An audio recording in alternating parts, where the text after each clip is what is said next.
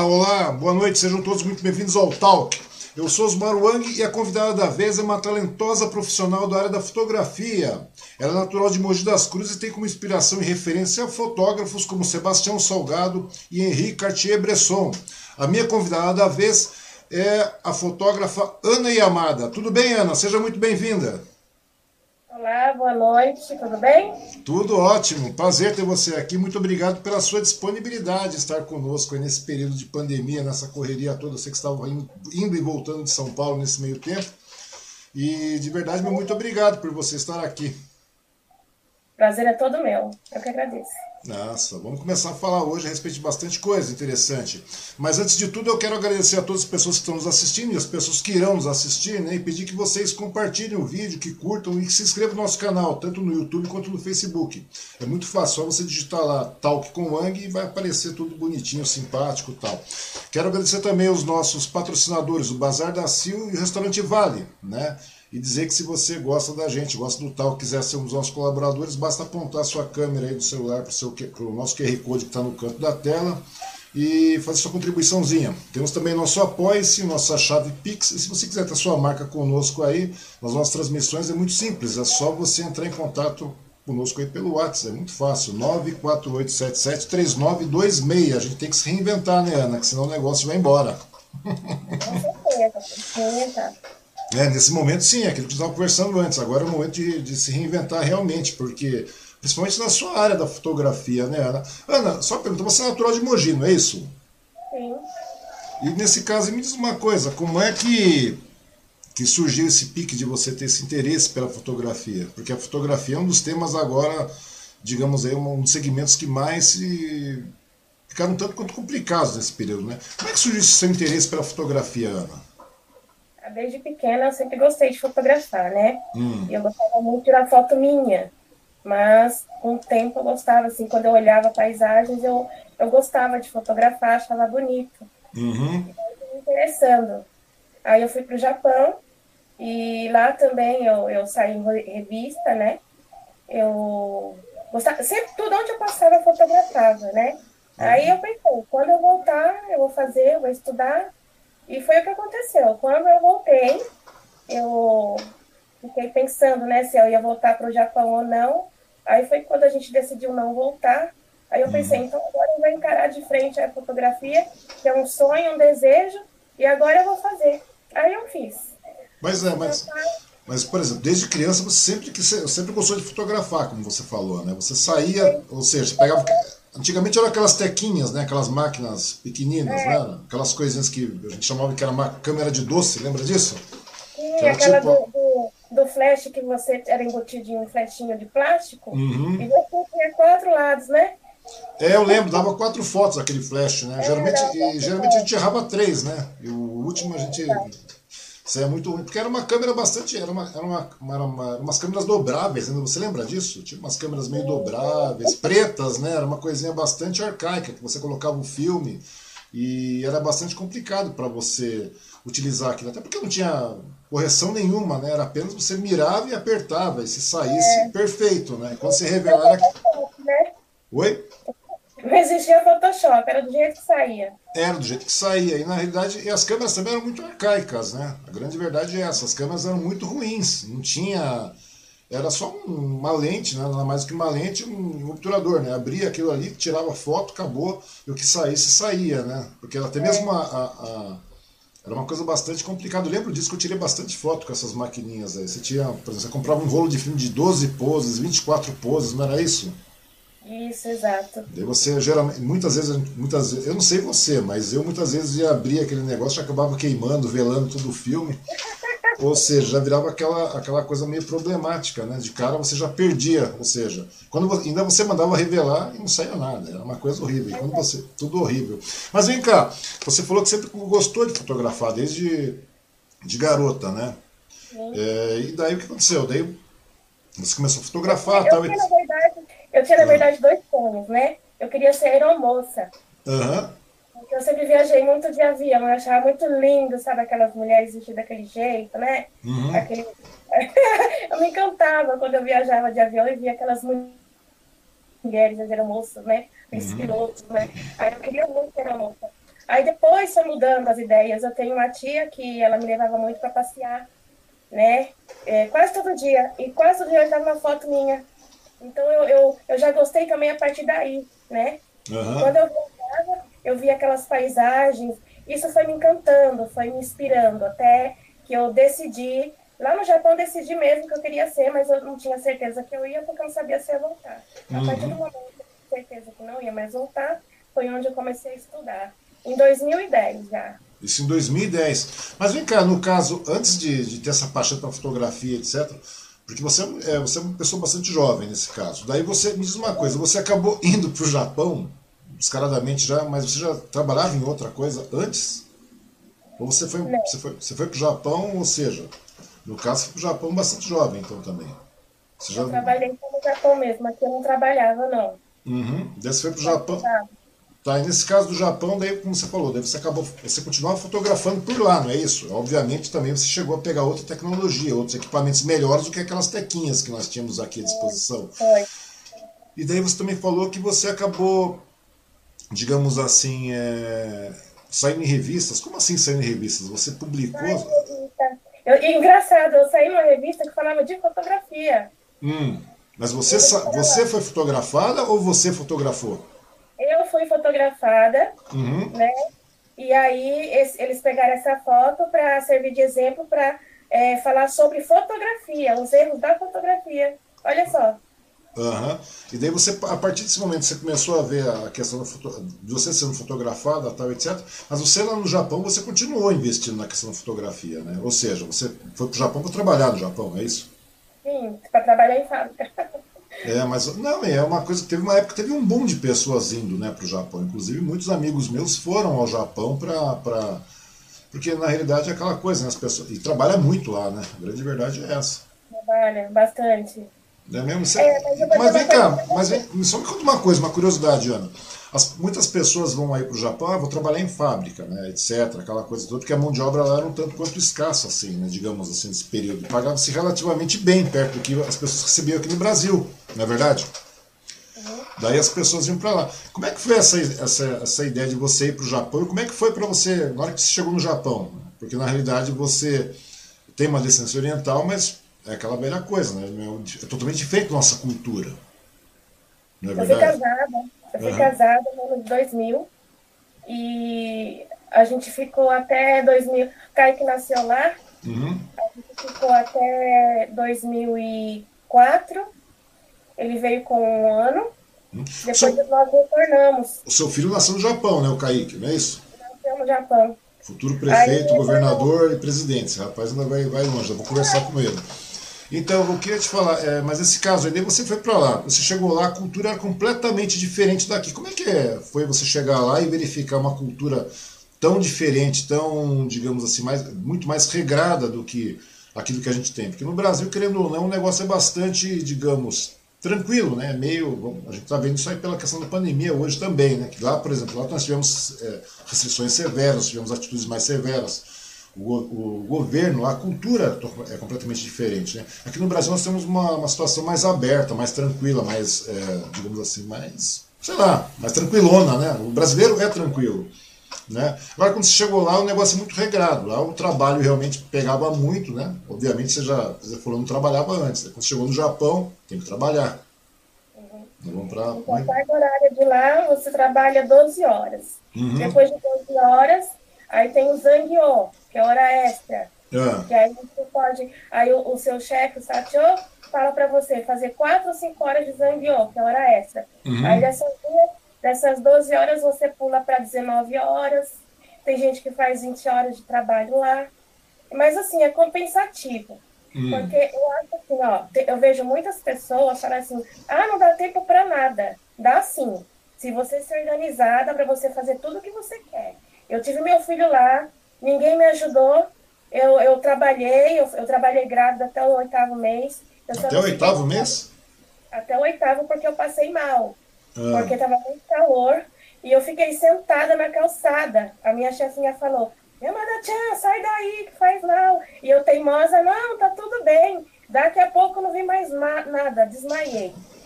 Aí hum. foi então meu último dia lá, porque eles ficaram com receio de eu continuar lá passar mal, acontecer alguma coisa, né? Uhum. Daí meu filho nasceu, aí eu cuidei dele um pouco, logo em seguida já foi pra escolinha.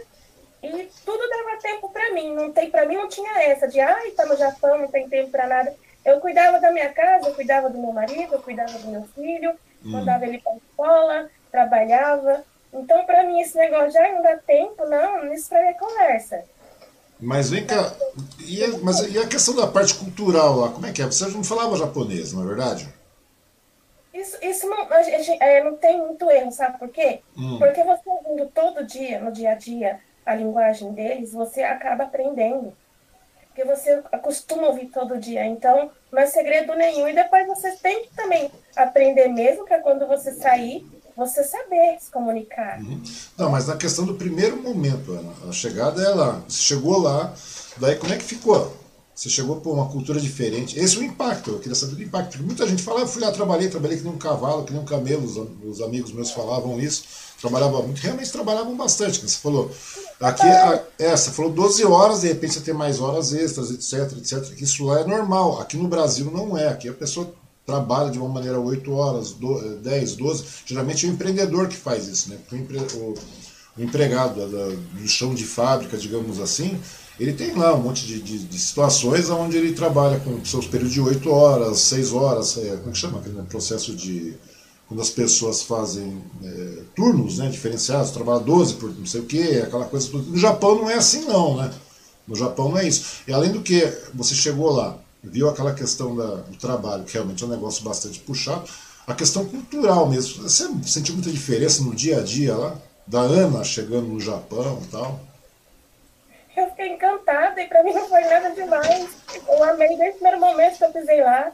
E para mim não foi nada assim de, de estranho, não. Lá é muito lindo, eu gostei desde o momento que eu saí do aeroporto para uhum. ir para onde foi. E assim, eu não estranhei nada, porque no dia a dia você vai aprendendo. Porque você chega lá por uma empreiteira. Então uhum. eles passam tudo para você. É lei do Japão, como você tem que se comportar. Então, assim, não, acaba não, não, não tendo aquele choque quando você sai sem saber. Entendi. Então a gente já, eles já, já explicam muita coisa. E ao, no longo do tempo a gente vai aprendendo não é que nem a gente sair daqui, chegar no, no país que a gente não sabe de nem sabe de nada, fica lá perdido, faz besteira, sem saber o que fez, e, é, e lá é, é crime. Uhum. Não, a gente fica lá, eles conversam com a gente no escritório, passa tudo sobre lei, que pode, não pode. Então, não é nada assim de.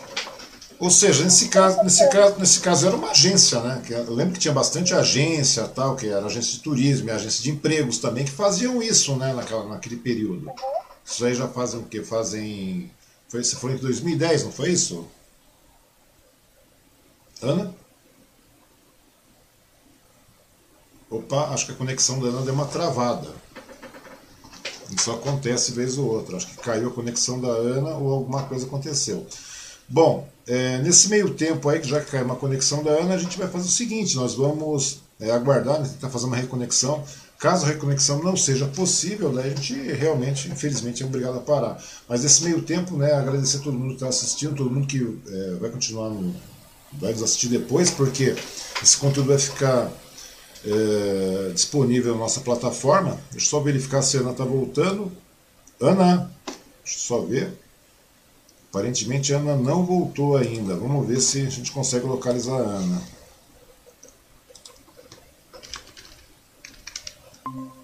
Opa, Ana tá voltando. Opa.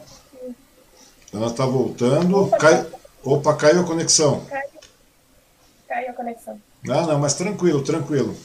Bom, novamente, pedir desculpa pro pessoal, mas agora, como a gente está nesse momento de pandemia, não tem como. A gente tem que continuar funcionando dessa forma, aí com uma conexão remota. Mas como eu estava te falando, Ana, é, acontece, não tem jeito. Né? Já teve coisas piores, você não viu nada, você até que reconectou e voltou rapidinho. Teve. Conversei com. Estava conversando com o ex-prefeito de Suzano, a conexão caiu e não tinha santo que fizesse voltar. Esses dias atrás estava conversando com o pessoal da Associação Comercial, caiu. Estava conversando é com. caso pela internet, né? Então acho que fica tudo é, lento, né? Não, não entendi. Falaram de uma vez que é devido todo mundo estar tá usando, a internet está em casa. Hum. Não, eu acho que não mesmo. Acho que é estabilidade mesmo. De vez em quando acaba, acaba dando uns pauzinhos, a gente acaba saindo fora. Porque não tem jeito. cai de todo lado. Nesse momento agora não tem como, a gente tem que ficar nessa questão de restrição aí, de, de isolamento, então não tem jeito. Mas como eu estava te falando, naquela época lá todo mundo ia através de agência de, de, de você falou, eram empreitas e tudo mais, mas eram agências de, de, emprego, agências de turismo que faziam essa, essa vez também naquela época, não é isso? Que acabavam levando muito pessoal para o Japão lá. E nesse meio tempo, então quer dizer, você tinha. Então acho que você foi uma privilegiada, porque tem uns camaradas meus de Jundiapeba, né? O pessoal aqui de Mogi também, o pessoal de Suzano, eles foram, simplesmente entraram e iam lá, foram embora, pronto, vamos entrar dentro tal. Muitas vezes eram, eles acabam casando por, por comodidade, né, no caso.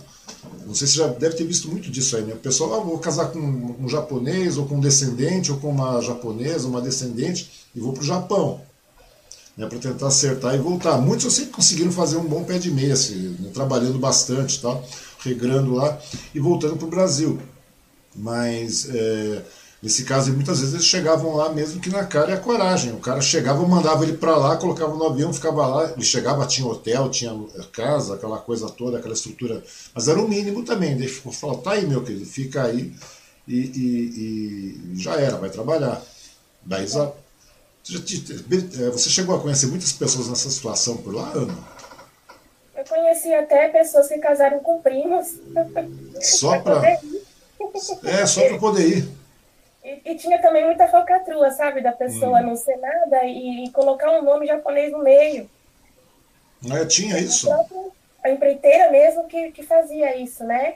É, dava o nome da pessoa colocava o nome japonês para pessoa para o Japão. Naquela época tinha muita falcatrua, hoje mais não, né? Uhum. Mas, é. Eu me lembro que quando eu era garoto, né? Já faz, e olha, já faz tempo isso, hein? Tinha o que? Uns, uns 20 e pouco, tô, tô bem velho já. Daí nessa história aí, eu tinha, eu tinha uns 20 anos, já faz uns 30 anos isso aí. Naquela época já tinha esse boom de ir para o Japão. Deu uns 20 e poucos anos. Aí as pessoas falavam, pô, eu tinha uns, uns 25 anos por aí, uns 25 anos atrás mais ou menos. As pessoas falavam, pô, Magui, você não vai pro Japão, cara? Você tem tudo para ir pro Japão. Eu falei, pô, cara, meu pai é chinês, não tem nada a ver com o Japão, velho. Disse, não, mas vai no meio, dá um jeito. Eu falei, não, cara, você tá louco. E o pessoal era tudo doido, falava, o povo acha que é incrível, né? Todo mundo acha que. Só que você tem um leve traço oriental, né? Fala que eu sou meio celta, né? Fala, fala, fala, fala muitas pessoas. viu? Hã? Eu morava num prédio que, que embaixo era lotado de chinês. Pois é, pois é, mas aí, mas aí a premissa é outra, né? Daí já existem outros meios. E na questão do Brasil, não, na questão do Brasil, até porque o funcionamento era diferente. Né? As pessoas iam lá no Japão realmente para trabalhar. E o interessante é que as pessoas aqui no Brasil, né, quando, eu, quando eu era mais jovem, mais garoto, as pessoas sempre achavam, pô, eles, é, é, aquela velha situação, aquele velho problema, né? Que as pessoas acham que é, chinês, japonês, coreano, vietnamita, eles acham que tudo é a mesma coisa. Uhum. Não é verdade? Eles falam, não, tal, é é, é, é, tudo é a mesma coisa, Malaya, é tudo é a mesma coisa. Por que você não vai para o Japão? Primeiro que eu não, tenho, não gosto, não tenho intenção de ir para lá, de verdade. Meu pai, quando me chamou para ir para a China, meu pai foi. Pode parecer que não, mas meu pai foi general na, na China. Meu pai foi militar. Sério mesmo, de verdade. Meu pai foi general lá na China, na, na, na guerra lá, na entrada comunista, daí teve uma. Meu pai ficou do outro lado né? Tinha o pessoal do Mao Tse Tung e tinha o pessoal do meu pai, né? Chiang Kai-shek, aquele pessoal todo lá. E daí nessa história aí, meu pai, né, acabou, eles acabaram perdendo a guerra, tal, etc. Né? Para não serem mortos, eles foram, saíram fora do país, ficaram lá em, em Taiwan, Taiwan acabaram saindo fora. Daí eles foram lá para Formosa, né? Formosa, daí foram, saíram fora, daí vieram para os Estados Unidos, é, Brasil e acabaram, né? Estados Unidos e acabaram chegando no Brasil onde conheceu minha mãe, né? E eu, eu acabei nascendo nessa brincadeira toda. E depois meu pai me chamou de, depois de um certo tempo, né? Ele, ele foi convidado para ir para a China de novo, ele foi umas três vezes depois. E na primeira vez ele foi, na segunda ele queria me levar. Eu acabei falando que não. Olha que cara burro, né? Tinha uns 16, 16, 17 anos. Uns 17 anos. E daí acabei não indo. Mas o incrível é aquela. Já não queria nem com a, com a relação que tinha família lá, tudo. E uma hora você imagina você ir para o Japão uma coisa de louco, né? Você chegar lá do nada e não, e não ter, digamos, nenhum aporte, né? Porque você chegou, era você e seu esposo, apenas isso, só vocês dois.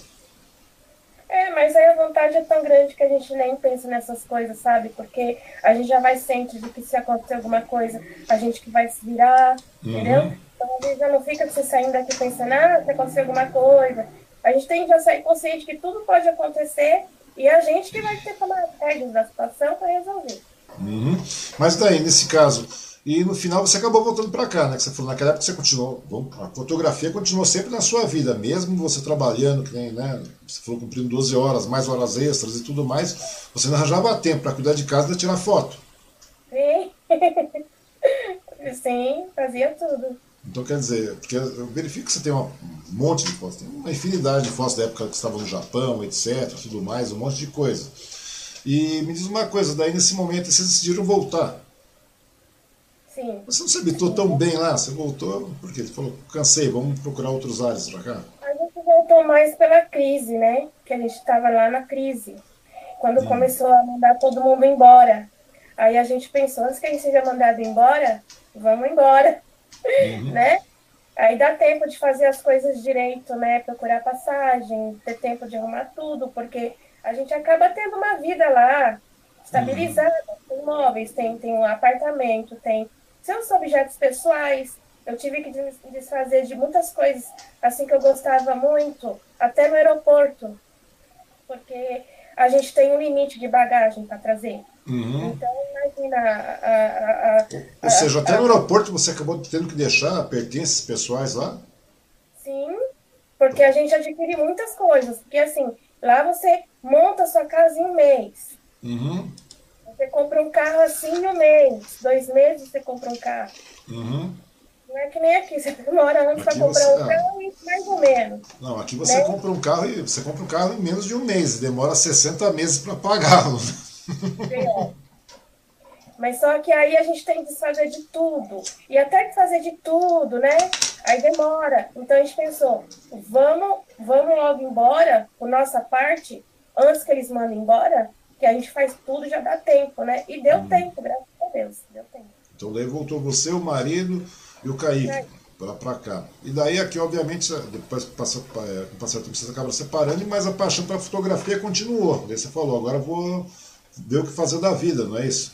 Você chegou aqui, é. porque você chegou, é claro, você estava trabalhando, você tinha uma vida estabilizada lá. Daí teve a crise, o pessoal acabou mandando as pessoas embora, muitos profissionais, muitos funcionários embora, né? Muitos operários embora. Você fazia o que lá no Japão? Trabalhava em que tipo de fábrica? Eu fazia crença de, fotogra de câmera fotográfica. Também? Da câmera, você acredita? Também? Câmera fotográfica? É, eu examinava a lente da câmera. Então... Se estava com risco, se estava boa. A gente faz crença, é exame, uhum. né? Você acredita que eu fazia isso lá? Ou seja, fotografia era para ser destino mesmo, não tem jeito, é, né? Eu escondi esse emprego não, tá? Eu fui lá ver, eu nem sabia o que ia fazer na fábrica. Aí colocaram naquela sessão, aí eu, caramba, justo ali, né? Falei, pronto, tá no meu destino, não posso mais é, sair dele, né? Uhum. E assim, é uma esteira que você faz a, a quença e você tem que ser muito rápida. Eu sou muito rápida, eu sou muito elétrica. E eu fazia assim, em termos de duas, três, peças, três mil peças por dia. Sabe? Mil, Só olhando, você checava três mil peças por dia? Se só eu chegasse pra gente falasse assim, olha, eu quero 5 mil peças hoje, você só sai se você quiser as 5 mil peças. Mas antes do horário que ele falava para terminar, eu já tinha terminado, ó, faz tempo. Eu era ou muito se... elogiada. Ou seja, nesse caso aí, a fotografia era para ser destino, não tinha jeito mesmo. Tanto que daí você.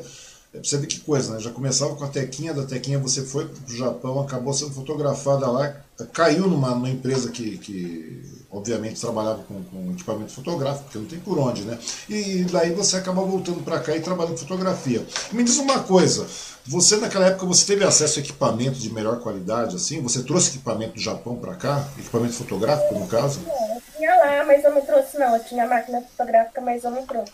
Hum, então daí você... A câmera, eu trouxe a câmera minha, eu trouxe. Uhum. Eu tinha uma câmera, eu trouxe, mas a câmera fotográfica eu deixei para lá. Ou seja, a câmera que, que você tinha de melhor qualidade naquela época, obviamente lá você existe um, um comparativo, custa caro, mas você trabalha e você ganha suficientemente para isso. Ou seja, você tinha adquirido uma câmera de bom equipamento fotográfico naquela época. Exato. Né? É tudo de primeira, né? É tudo novidade sempre. Você vai uhum. numa loja eletrônica, você vai, tem muita coisa mais, mais é, acima, né, daquele que você viu. É muito, muito assim, eles são muito rápidos, né? Porque lá no Japão, nessa época que você estava lá, o equipamento já era. Tinha muito, muita parte do equipamento já era digital, né? Os equipamentos é. já tinham muito equipamento digital, enquanto aqui a gente estava migrando ainda para. começando a conhecer os equipamentos digitais. É, é, você falou que isso aí foi em 2010, não é isso? Não, eu fui em 2000. 2000. Então, ou seja, desse período aí, nesse tempo aí, nós não tínhamos o quê? Nós, desculpa, é, 2000. Em 2000 nós não tínhamos equipamentos digitais aqui praticamente. Nós tínhamos todos equipamentos mecânicos ainda, né? equipamentos finos, mecânicos extremamente caros. Não é verdade? Lá no Japão já existiam equipamentos digitais também, naquela época. Sabe essa, essa TV de plasma? Que uhum. foi muito cara, que era muito cara aqui, né? Lá a gente via de, de, de monte assim, nas lojas. Pra a gente não era novidade, enquanto aqui nem tinha chegado ainda. Verdade. Hoje você chega, você vai comprar uma televisão, um televisor desses ultra-wide, não sei mais o que e tal, custa um absurdo de caro, né? E lá é uma coisa corriqueira, né? Ou seja, e assim também estica para os equipamentos fotográficos, é, equipamentos de, de filme. Não, mas aí tá o detalhe, não é caro. É, é que na realidade é, tudo história é, é, é, que muda também o padrão, né? A formatação de vida lá, o seu ganho, seu salário lá é diferenciado daqui. Tanto que é, essa que é a proposta, só que você tem uma qualidade melhor de vida. As pessoas, muitas pessoas voltaram com dinheiro de lá, de verdade. Eu sei que voltaram porque eu pude acompanhar isso aí, que eles vieram, montaram negócios, montaram é, é, estruturas à parte aí.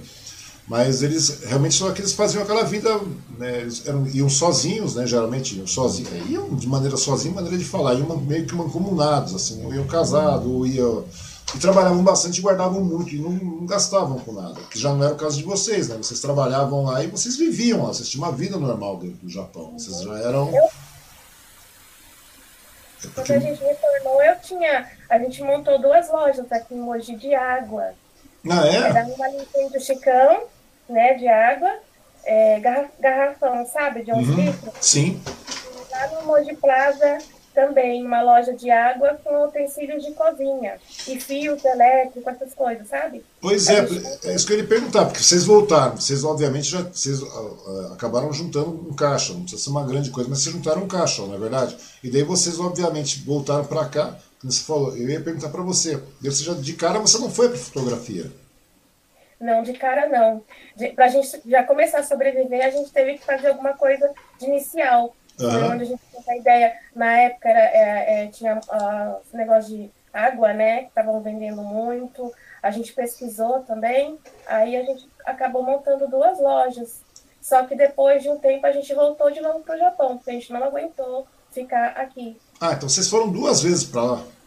É, a gente, a gente veio em 2004 e depois a gente montou a loja, ficou um tempinho e voltamos de novo. Entendi. Lá vocês ficaram mais quanto tempo daí? A gente ficou. No total tem quase 10 anos. Sério? 10 anos no Japão? No total, juntando todos os anos, quase 10 anos lá. Pô, que coisa, meu. ou seja, depois novamente vocês decidiram, vamos voltar para o Brasil. É, por causa da crise que teve lá. Daí você acabou voltando para cá. Daí nessa história, vocês novamente voltaram para cá. E daí? Daí nessa segunda volta, daí sim que você começou a entrar no ramo da fotografia, como é que foi o processo? É, aí eu comecei a pesquisar aqui escolas de fotografia, uhum. onde eu podia estar fazendo as minhas aulas tão desejadas, né? Daí uhum. foi onde eu achei. Mas, e, mas vem cá, a questão de curso de fotografia mesmo, né? Porque você tem umas. A partir do momento que você gosta de um determinado assunto, Ana, é mais ou menos isso. Você começa a correr atrás de, de, de, de conteúdo, né? Você começa. Porque não é só fotografia, você começa a correr atrás de portfólio de, de fotógrafos, de referências né? Principalmente você, que você faz uma foto mais artística do que uma, uma questão do fotojornalismo, não é verdade? É onde você se situa mais, pelo que eu é, pude ver no seu trabalho. É, daí, nesse caso, aí você começou a ver referências dessas pessoas. E como é que foi para você encontrar um curso que, que, que, chegasse? Porque não é só a questão do curso. A fotografia naquela época, hoje é um, já é um, é um, um segmento que, querendo ou não, continua sendo caro. Né? Porque você não depende de um equipamento apenas, depende de dois, três, quatro equipamentos o equipamento é bastante caro também. E não é só isso, e onde você também vai encontrar um curso, vamos pegar Mogi, naquela época que você veio para cá, não tinha alguma coisa assim de, de qualidade para poder gerenciar um curso de, de, fotografia que realmente chegasse, é, como se diz, pudesse almejar aquilo que você desejava. Por exemplo, que nem você está falando, tem Sebastião Salgado, tem o Henrique, tem o Bresson, tem esse pessoal todo, tem muitos, ou muitos outros também, não é verdade? Mas como é que você vai gerenciar um curso desse? Como é que você achou um curso por aí para você começar a cair nesse meio da fotografia? Quer dizer, que você era uma fotógrafa amadora. Fotografava, comprei uma máquina, comprei uma, duas máquinas no Japão, etc. Ou fotografava com a tequinha quando antes. Mas agora não, agora você está fazendo um curso, então requer outras técnicas, e as técnicas custam dinheiro, porque depende de equipamento, não é verdade? Como é que foi para você ver esse mundo aí? Você encontrar um curso, primeiro um curso que fosse bom realmente, e depois também você já cair de cara com a realidade que esse negócio tem um custo alto. Você falou que eu tava, né, montei um negócio, voltei, não deu certo, cansei, voltei para cá de novo.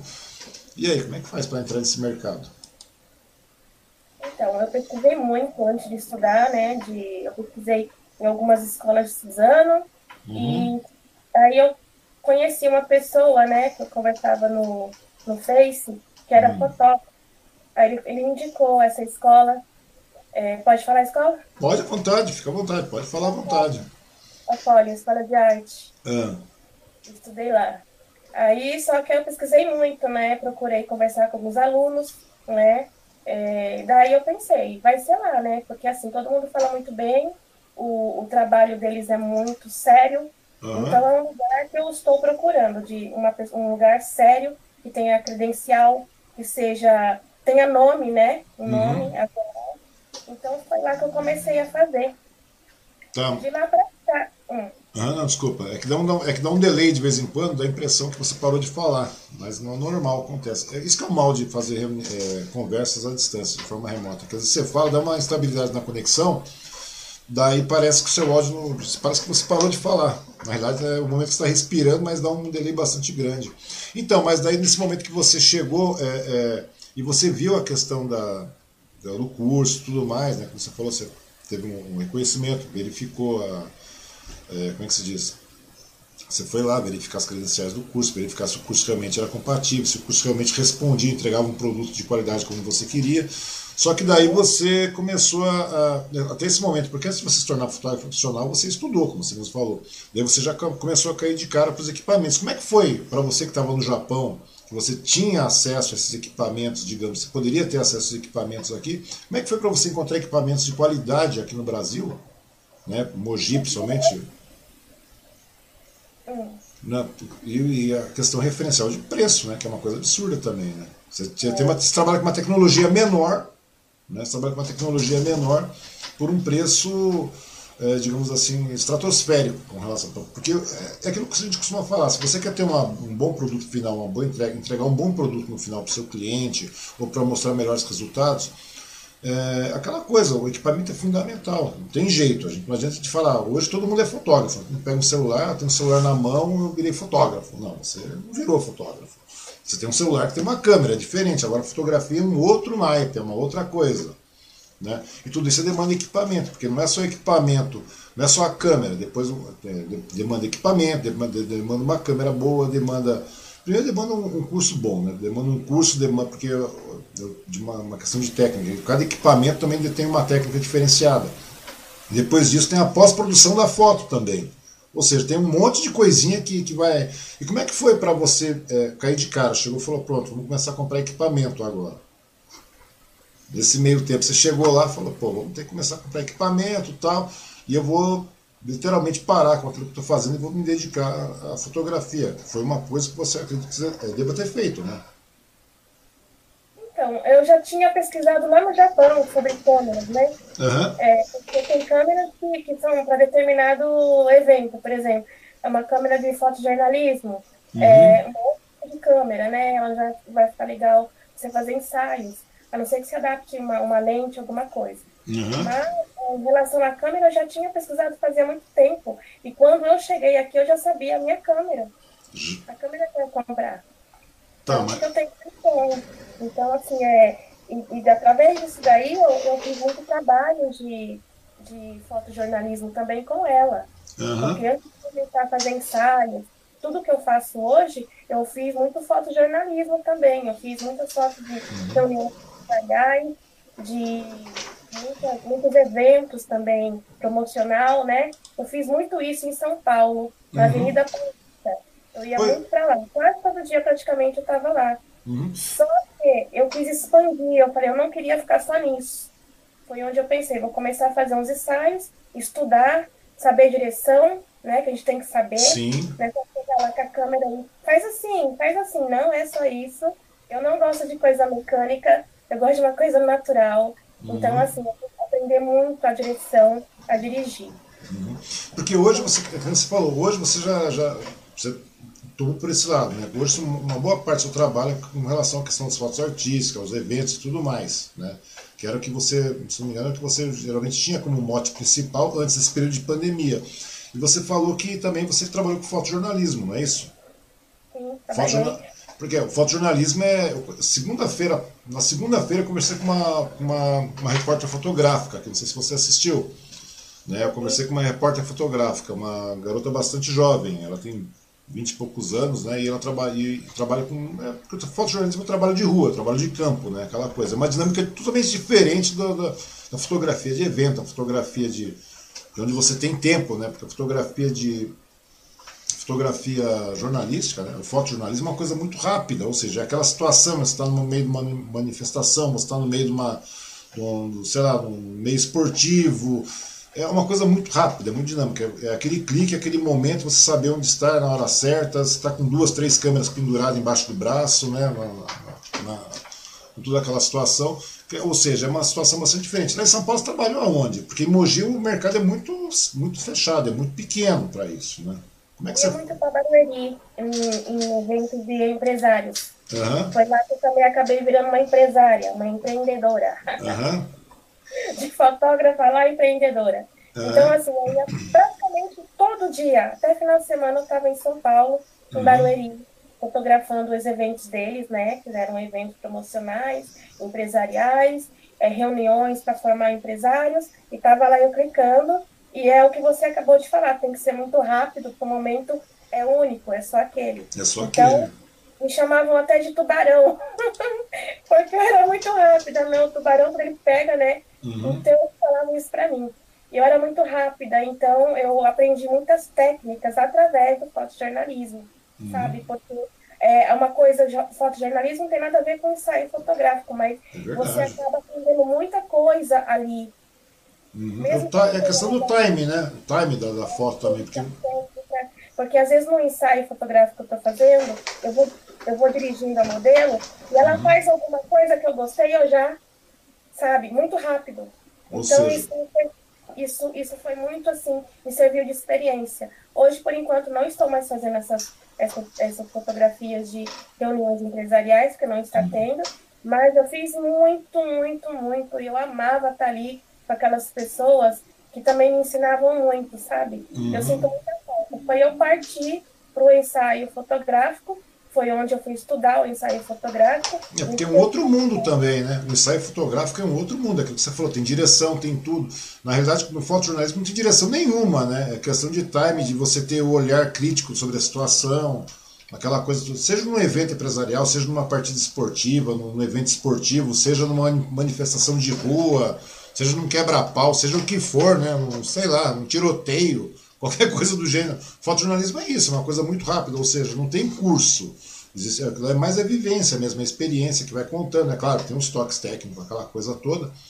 Mas no geral é questão do, do time do, do, profissional, né? Profissional que você passa ter uma visão bastante crítica. E isso aí que você acabou trazendo para os eventos. Por exemplo, a pessoa está lá sendo fotografada, tá, você está conduzindo um ensaio fotográfico. Seja como for, um ensaio de uma festividade, de um evento, de uma, de uma, de, sei lá, particulares, aquela coisa toda. É aquilo que você falou, você está fazendo direção. E nesse meio tempo aí, inclusive quando a pessoa está fazendo alguma coisa, ela está, sei lá, desatenta ou se, é, se é, é, como poderia dizer? Ela está se preparando para chegar naquilo que você quer. Muitas vezes você acaba pegando os cliques por aí também, não é isso? Exato, porque assim, tem, tem uma hora assim, vamos supor que ela, ela tá lá se trocando, já se trocou e veio andando, aí eu pego uma câmera e já, ah, aquele ali vai ficar legal, e uhum. já faço na hora, entendeu? Então, o, o forte jornalismo, ele já me deu essa experiência, que aí eu consigo captar imagens que nem ela tá sabendo que eu tô captando, e quando eu mando, elas ficam encantadas, nossa, eu nem vi, que lindo! Eu recebo muitos elogios. Eu vou falar uma coisa para você. Parece mentira, mas eu nunca tive uma reclamação de ninguém, de foto nenhuma minha. Uhum. Nem quando eu era inexperiente. E, e só um detalhe, e nesse caso, é, não, não, duvido disso, mas a questão é a seguinte: todas essas fotos que você produz também, você tem a pós-produção, né? A gente fala de, de, de, de time, daquela coisa toda, do equipamento, da técnica, etc. E depois tem a pós-produção. Todas as fotos você dá uma, é, é, você tem uma pós-produção em todas elas, não é isso? Eu já vi que muito do seu material é, é, é pós-produzido também. Qual a importância da, da pós-produção na, na, na, confecção, no produto final das fotos, Luana? Então, a, a, edição vem depois, que a gente também gasta muitas horas ali trabalhando, porque tem pessoas que pensam, é só tentar o botão, não é fácil. Não é fácil. Aí você vai lá pro computador, fica horas e horas. Tem foto que eu fico 40 minutos, 50 minutos em uma foto só, uhum. fazendo edição. Você tem que fazer tudo muito detalhado, tudo tem que sair muito perfeito para quando você mostrar para o cliente, ele, ai, é tudo que eu queria. Então aí você já começa a se empolgar mais, sabe? A, a pós-produção ela tem que existir na fotografia, porque ela dá vida à uhum. fotografia. E quando é. a gente faz Uhum. Mas nesse caso aí você faz correções apenas de luz, brilho, aquela coisa toda, exposição, ou você já. Ou, ou, porque tem, tem um lado meio artista daí nesse caso, né? Porque a gente está falando de Photoshop ou Lightroom, aquela coisa toda aí, que são os, os aplicativos mais utilizados, né? Ou são os programas mais utilizados. Né, o, nesse caso aí, mas as correções muitas vezes você faz de maneira manual, você tem que ter um, tem que ter um lado meio artista nesse ponto também, além de você é meio pintora também nesses casos, né? Que muitas vezes lá, de repente, sei lá, é, Existem algumas nuances que não deveriam aparecer, ou que pode ser. Você, por exemplo, que você falou, consigo ver o time certo tirar a foto, tirei a foto. Sei lá, de repente, vamos pegar esse mesmo plano aqui, uma foto ótima, por exemplo, a, a sua foto está ótima, daí tem esse fio ao lado. Esse fio não pode estar aí. Nós vamos eliminar esse fio na pós-produção. Tem que tirar, né?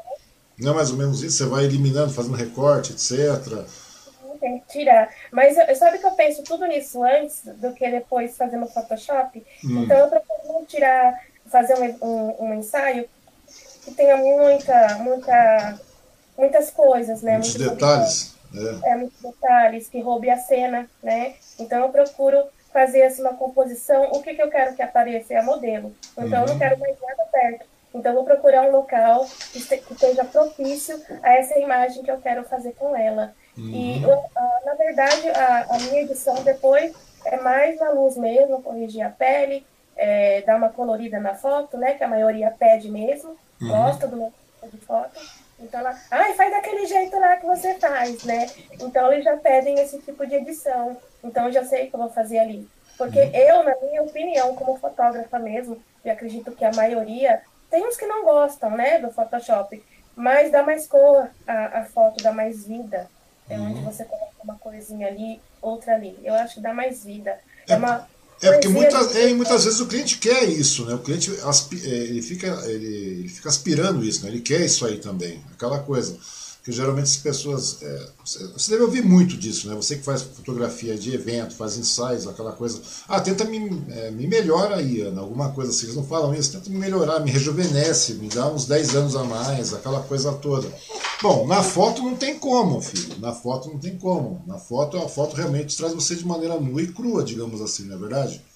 É. Mas agora, quando você cai para pós-produção, a conversa é outra, porque daí você você consegue eliminar é, é, problemas de pele, é, sabe aquele, aquele, você sabe disso, né? É, questão de, de rugas em excesso. Que tira, uma é. manchinha. sim, tudo isso aí você consegue tirar, né? E geralmente é aquela coisa. E o interessante também do, do ensaio, aqui que você falou, a questão do ensaio é a seguinte, né? Que muitas vezes o, o ensaio é feito ao ar livre, não é verdade? Externo. É, tem, você tem que fazer em, em, em, ambientes externos. Essa história de você trabalhar com ambientes externos, é, tudo tem uma questão de tempo também. Né? Se você marca, por exemplo, é, um, porque qualquer coisa, né? qualquer é, mudança climática, mudou o sol, tal, tem, começou a nublar, aquela coisa toda, o seu ensaio muda completamente. Né? E hoje em dia também, pelo que eu vi, eu, não sei se você leva rebatedor, aquele monte de coisa que é necessária em eu alguns... Mas eu não carrego mais nada disso, porque depois eu faço tudo no Photoshop. Uhum. Porque antigamente, muitas. É, porque eu lembro que tinha muitos amigos. Eu trabalhei muito tempo no Diário de Mogi, no, desculpa, no Mogi News, no Diário de Suzano, né? E tem muitos amigos fotógrafos, né? E inclusive a camarada que, foi, que trabalhou na Playboy e tal, na Instituto Playboy, aquela coisa toda, né? O Lailson, não sei se você conhece o Lailson Santos.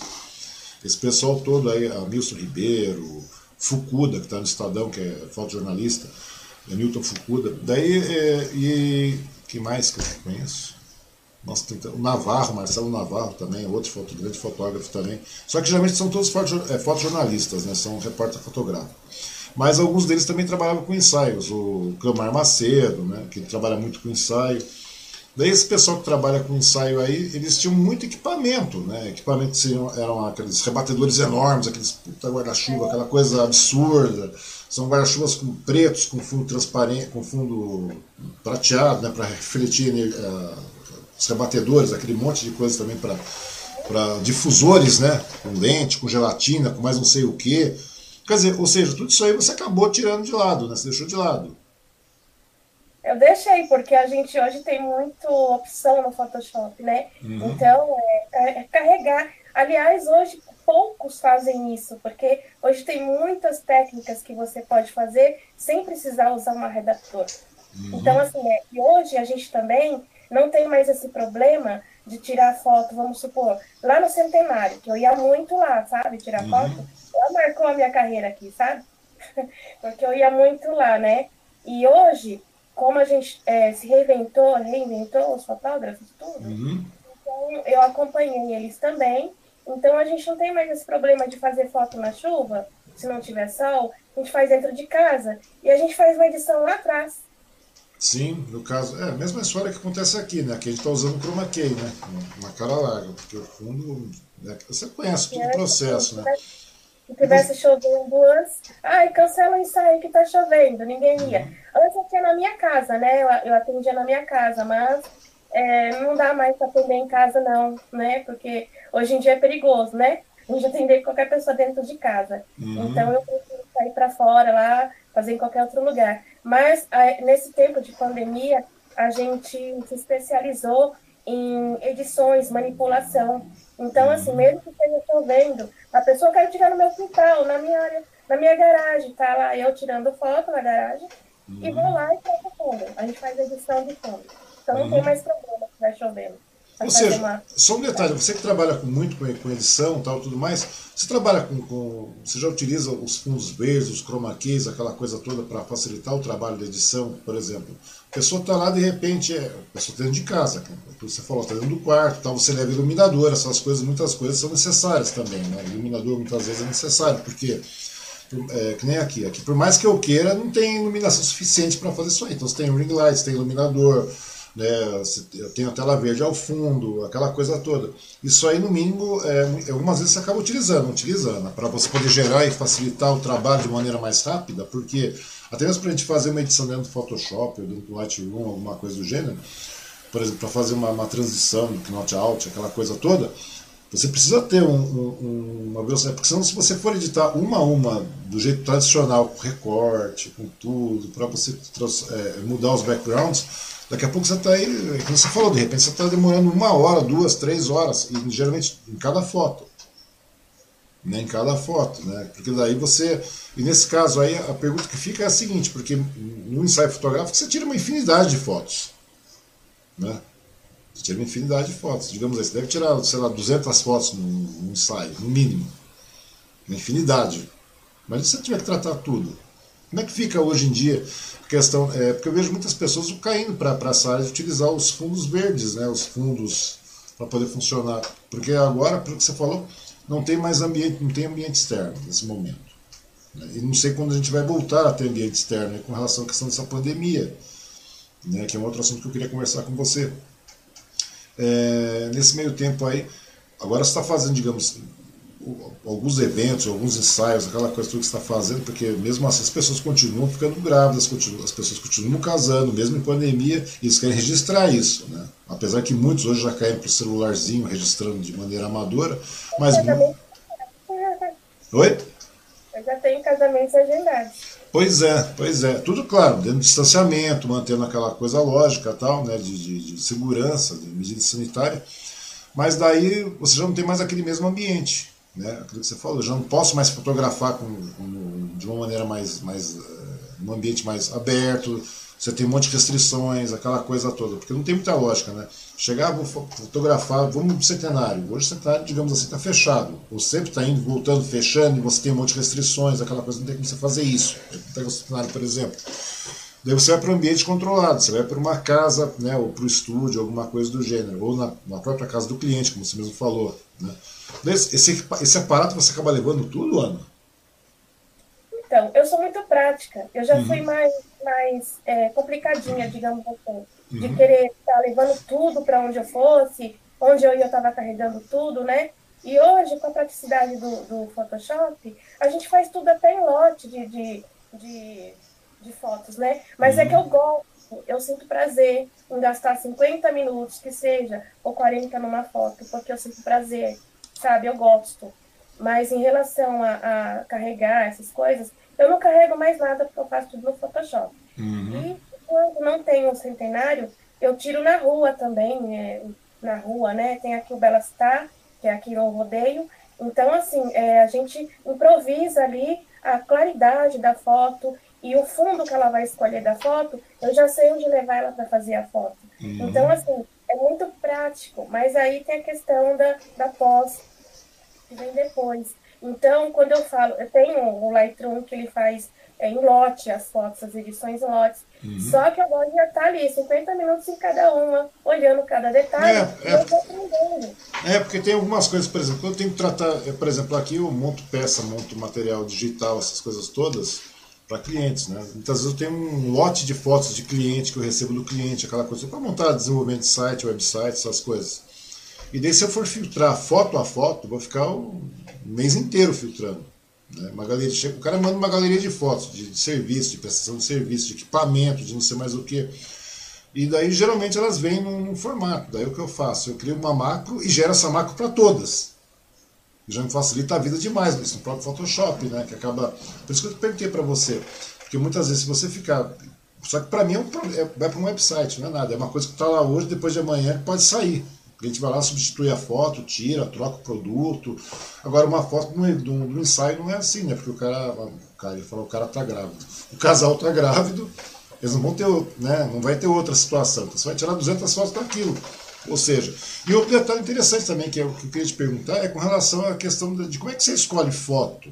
Como é que é o padrão para que, digamos, o profissional, você como profissional, escolhe uma foto, tem lá, sei lá, 200 fotos, você vai mandar 250 fotos para o cliente né? Porque você vai ter um, um, Porque senão você teria que tratar todas essas 250 fotos. Como é que você escolhe o, o, o, o padrão das fotos que você vai mandar para esse cliente para ele aprovar? Bom, geralmente eu mando para o cliente escolher as fotos. Hum. As que ele quer. Eu edito sem, sem a pós-produção? Primeiro sem a pós-produção. Ah, entendi. entendi. Aí eu, eu, eu, eu, escolho as fotos assim que eu vou é, editar e uhum. daquelas lá, eu vou escolher aquelas, vamos supor, eu, é 50 fotos, eu mando 100. Entendi. E editada. Ele vai escolher ali a quantidade que foi, foi combinada no ensaio. Entendi, entendi. Então, é, na realidade, o burro sou eu, porque eu ia tratar todas as 200 fotos para ver. Falar assim, como é que eu vou fazer isso? É verdade.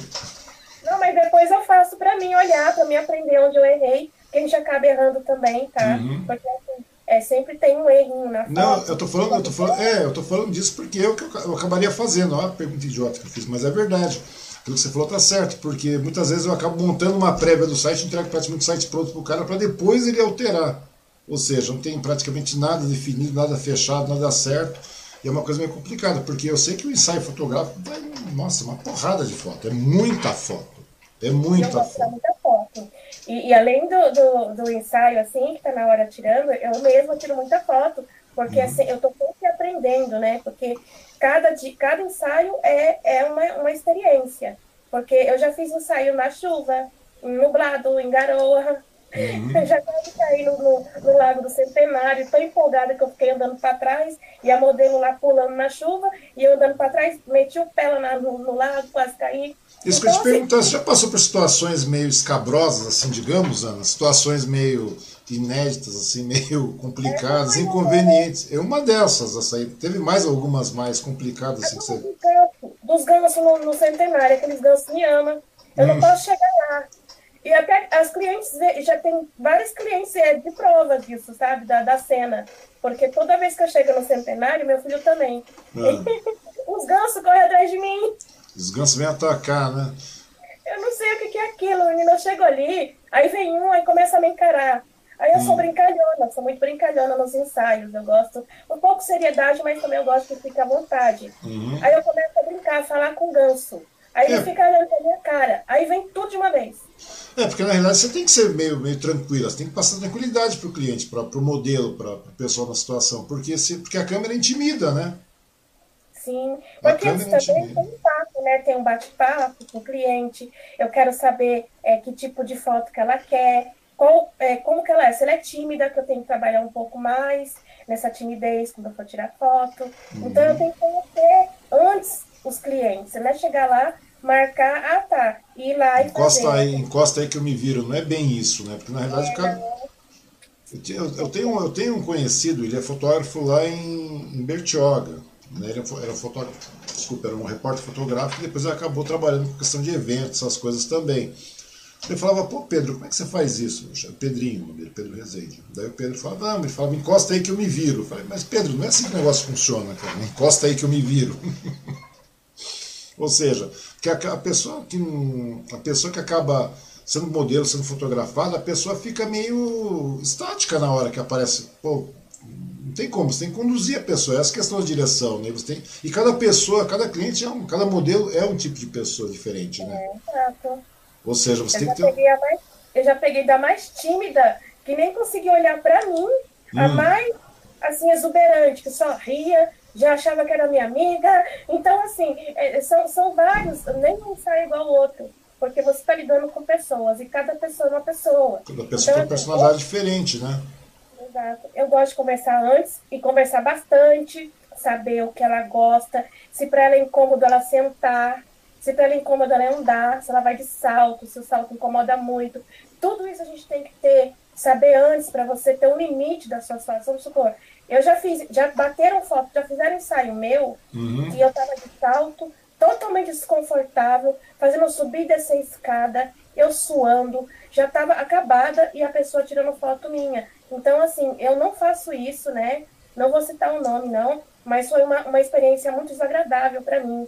Uhum. Então, hoje eu procuro conversar bastante. Olha, leva um sapatinho baixo, leva um alto, e fica à vontade para trocar e quando você realmente não estiver sentindo a vontade de caminhar, com esse salto você me fala, tem que para. Porque a gente tem que entender tudo isso, não é só você ir lá e fazer a foto. Porque aí a pessoa vai sair toda dura na foto, desconfortável, não vai ficar mais à vontade, né? Então, é muito detalhe. Então, pois é. Assim, pois não, continua. Depois desse, que fizeram esse ensaio meu, já faz um tempinho aí, uhum. eu pensei, nunca que eu vou fazer isso com uma cliente minha, jamais. Ela não volta nunca mais. Sabe? Eu, eu desconfortável. E as melhores fotos que eu gostei, saiu tudo desfocada. É. Tudo, tudo ruim. É, apesar que hoje em dia é, é, é aquilo que você falou, né? A pessoa tem que estar à vontade. Se, se a pessoa não tiver vontade, se não tiver um, um entendimento entre o profissional, o fotógrafo e o modelo ou a modelo, né? O negócio torna bastante complicado. Você falou, se, não tiver, se a pessoa não estiver confortável, ela nunca vai sair, ela nunca vai fluir, não vai começar a mostrar o melhor dela para a câmera. Ou seja, isso aí a lente capta, né? A lente acaba captando. A pessoa, você vê que a pessoa fica, digamos, desconfortável, como você falou mesmo, né? Você fica desconfortável e acaba não. Você não consegue extrair a, a, a, a essência da pessoa, né? É mais ou menos isso. E é isso que você procura evitar. Com certeza. Eu tenho muitas clientes que viraram amigas. Ou seja, as pessoas. É, geralmente acontece isso também, né? Quando o trabalho é bem feito, as pessoas acabam se tornando amigas e acabam recorrendo sempre a você, né? Pra, pra, pra esse... né? Eles acabam recorrendo a você para fazer, recorrendo ao mesmo profissional. E vem cá, e nesse período, né? É... Porque hoje, agora, tudo, como eu te falei, todo mundo tem um celular na mão. Né? Os celulares hoje estão tirando fotos muito boas, etc., aquela coisa toda elas fazem uma autorregulagem, disposição, de não sei mais o que, de um monte de, de, recursos que a gente nem sabe, HDR aqui, não sei mais o que ali. É, como é que está sendo, pra, quando teve essa, esse boom de câmeras, de, de funcionalidades celulares é, saindo no mercado para baixo para cima, chegou a afetar o mercado da fotografia profissional, Ana? Olha, o meu não. Eu continuei fotografando normal, né? Só via muito dizerem, ah, agora eu sou fotógrafo, né? Uhum. Porque a pessoa pensa que você está com uma boa câmera na mão e você ser fotógrafo. Não adianta nada você ter uma boa câmera na mão e você não ter conhecimento nenhum, né? Uhum. Então, assim, é, hoje é simples você fazer uma foto qualquer de uma paisagem, uma selfie sai bonita, com, com toda a facilidade que tem dentro de um celular. Mas a fotografia vai muito mais além disso. uma fotografia profissional, vai muito mais além disso. Então, é muito simples qualquer pessoa hoje chegar e falar, ah, eu estou fotografando, eu vou trabalhar na fotografia, sem ter ao menos um curso, sem ter estudado. Não, eu não acho que uma pessoa é fotógrafa porque ela fotografa bem. É, né, na, é, na realidade eu costumo falar isso. Geralmente as pessoas, ah, eu sou fotógrafo. Sim, você é um fotógrafo, você é um fotógrafo muito ruim. Não é porque, não é verdade? Você tem, a partir do que você está tirando uma foto, você é um fotógrafo. Ah, mas eu sou um fotógrafo. Não, você é um fotógrafo. Realmente você é um fotógrafo. Porém, você é um fotógrafo muito ruim. Você é um fotógrafo sem qualidade. Você não entrega um produto final legal para a pessoa. Não é verdade? Ou para a situação. É, não precisa de muito, é só você ver o que tem rolando por Facebook aí. Um monte de é. foto toda torta, etc. E, é. e, é filtro em excesso. Entendeu? Os celulares hoje. Esses filtros demais, né? Não, é verdade. Eu tenho um filtro embelezador, digamos assim. Você clica e até para você desligar, parece que já vem ligado por padrão, né? Pra, pra, é uma questão, é, principalmente os celulares da Samsung são assim, né? Você vai lá e já tem um filtro embelezador. Esse filtro é. embelezador, teoricamente, a pessoa nem sabe como desabilita essa porcaria. Porque para desabilitar, não é na câmera, é na configuração do aparelho. Ou seja, e na realidade isso aí é apenas um, um, um é, um artifício né, para que as pessoas continuem é, caindo nessa história de, de, de, cultivar essa cultura de, de, de se autofotografar, de selfie, de não sei mais o que. Não é verdade? Eu não consigo ver de outra maneira, porque eu vejo como se fosse um artifício, apenas as pessoas deixam levar por isso. E daí as pessoas, não, realmente sai muito bem na foto. Não, rapaz, você tem 10 filtros na sua cara, Entendeu? E o ângulo tá horrível e na realidade é uma foto para você postar em rede social e nada mais do que isso. Se for uma coisa mais séria, um evento marcante, memorável mesmo, ah, nasceu um filho, ou sei lá, é um casamento, é um batizado, ou seja, alguma. Porque as pessoas falam, ah, mas eu, a pessoa é um fotógrafo de, de, de, de evento, de, de, de, de casamento, de batizado, daquela coisa toda, de ensaios, né? A mulher está grávida, etc. Né? Ensaios de é, newborn, que chama, né? quando a criança nasce, não é isso? Uhum. Newborn. A pessoa fala, ah, mas isso aí. Bom, mas dá trabalho, criança para tirar foto deve ser um suplício, né? É difícil. Esse aí não arrisquei ainda não, hein? Hã? Esse daí eu não arrisquei ainda não. De tirar. Não, mas é complicado, porque como é você vai deixar o garoto parado, a criança parada, o bebê parado ali? Fica complicado. Demora eu muito, penso... né? Porque eu já, eu já tem, tem profissionais na área que eu conheço que uhum. passa assim, mais ou menos 12 horas dentro da casa da cliente para fotografar a criança, porque aí tem, ela tem que fotogra ser fotografada na hora que ela dorme, né? Sim. Depois, esperar é. ela acordar, mamar, relaxar, dormir de novo, para poder fotografar. Então, tem assim, profissionais que passam de 12 horas dentro da casa do cliente uhum. para poder fazer esse tipo de ensaio. Você ideia, uma certa vez eu conversei com um rapaz, ele fotografava animais né, para revista, essas coisas aí. Sabe aquela revista de, de revista, não tem animais, cachorro, gato. Ou seja, é uma coisa bastante complicada, é um mercado. Parece que não, mas o fotógrafo, o, o fotógrafo de ensaio, né, que produz ensaio, é uma coisa bastante complicada, porque o ser humano já é uma coisa. Eu não sei se o animal é tão mais complicado ou o bebê é mais complicado que o adulto. Né? Porque o adulto é uma coisa bastante complicada. Tratar com ensaio é uma coisa difícil, né? Muito difícil. Tratar, com, tratar em questão de ensaio é uma coisa difícil. Ou seja, são duas vertentes, aquilo que você falou, né? É, você tem o time do, do fotojornalismo que você utiliza ali e tal, que você capta as situações, que geralmente você cai em eventos, essas coisas todas. Mas o ensaio mesmo é uma coisa muito complicada, mesmo, porque se você está lá, você já tem que tirar foto pensando no, no, na, na, na pós-produção, tirar foto já argumentando uma pós-produção, ou seja, você já mudou, o sol virou, tal, mudou um pouco da, porque a foto uma hora da tarde é uma coisa, a foto às três horas da tarde é outra já. Uhum. Exato. Muda, muda tudo. Pela manhã, uhum. da manhã, ou após as 15 horas da tarde, que é onde o sol está se pondo, porque tem todo um detalhe, não é qualquer hora que você vai fazer uma foto num dia de calor. Você tem que pensar no, no, no, no horário, no pôr do sol, que não vai estar muito quente, uhum. para a pessoa, a cliente não estar tá suando, né? Geralmente incomoda, né? Então a gente tem que prestar atenção em tudo isso também, temperatura. É uma, uma sessão de coisas, não é, não é só um, um ensaio, tirar umas fotos, é, é uma, é uma, um, um, leque de coisas aí que a gente tem que estar atenta. E nem quando eu, eu marco um ensaio, eu fico de olho na temperatura, que, que vai depois de amanhã e no uhum. dia do até seja... a hora que vai, que vai fazer. Então é muita coisa, muito detalhe que a gente tem que prestar atenção. Porque às vezes a cliente já preparou a roupa que a gente já, já deu ali os toques para ela. Então, tem tudo um detalhe de temperatura do sol, ou como vai ser de manhã, se vai estar tá nevoeiro, se vai estar tá um fresquinho. Uhum. Ou seja, depois... quando, quando, você agenda um ensaio fotográfico, pelo que eu estou entendendo, você já vai para a previsão do tempo, tudo mais, você já verifica como é que vai estar tá o tempo daqui a dois dias também, para você saber mais ou menos como é que vai estar a temperatura. Porque se, se você pegar uma cliente, pegar um modelo, né? e a pessoa estiver suando, que você vai ver as gotículas de suor, muda o brilho da foto, muda um monte de coisa, né? ou seja, a correção no, no Photoshop, nos demais, nos demais programas, Lightroom, seja o que for, se torna muito mais complexa também, né? Sim, e outra coisa, o incômodo, né? De estar tá suando, ter que estar tá lá penteando o cabelo, voltando, perdendo tempo, né? Isso uhum. é uma uhum. perda de tempo, uma coisa que a gente pode estar tá evitando, né? E aí a gente tem que estar tá já preparado. Que nem quando a gente, a gente vai preparar um ensaio, a gente prepara o figurino, vai de, de vestido, vai de calça, de blusa, então uhum. a gente tem que estar de olho nesses detalhes. Poder... Isso, isso que eu queria perguntar, porque geralmente as pessoas acham que ah, vou contratar, vou fazer um ensaio fotográfico e tal. É, já basta aquela história do celular, né? Do celular, ou do, do, primo, do tio, do irmão, do avô que faz, que é amigo do vizinho que tira uma foto. Tem essa história também, né? porque todo mundo agora é fotógrafo, aquela coisa. É, é, que nem fazer desenvolver sistema, desenvolver site, banco de dados. Ah, porque eu tenho um tio, do irmão, do filho, do meu sobrinho que faz.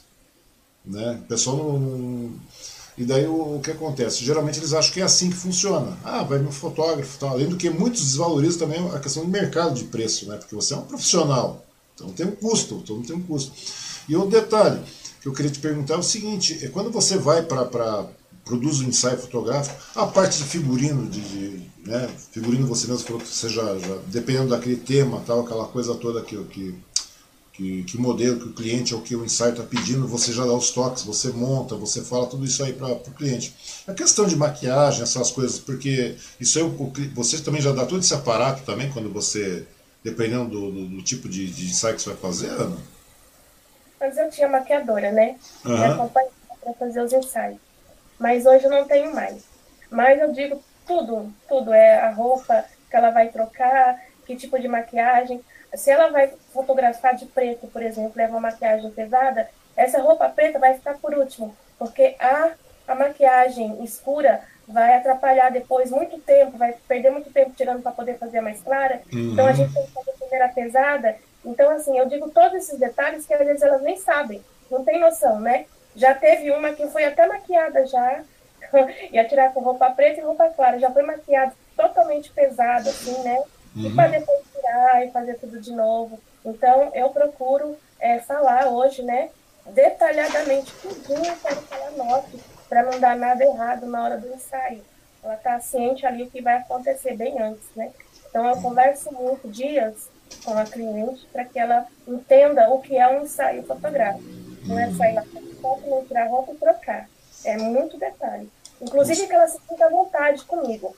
Uhum. Esse é um ponto muito assim, principal que eu levo, que ela se sinta à vontade comigo. Porque não tem nada de pior do que você estar tá perto de alguém e você não se sentir à vontade, né? Mesmo é que não seja profissional com tanta pessoa. Então, é a, é, a primeira, é a primeira conquista minha, que ela se sinta à vontade comigo, me chame a hora que quiser, qualquer dúvida me chama. Uhum. Então, assim, eu quero primeiro criar esse vínculo de amizade para que ela se sinta muito à vontade na hora lá.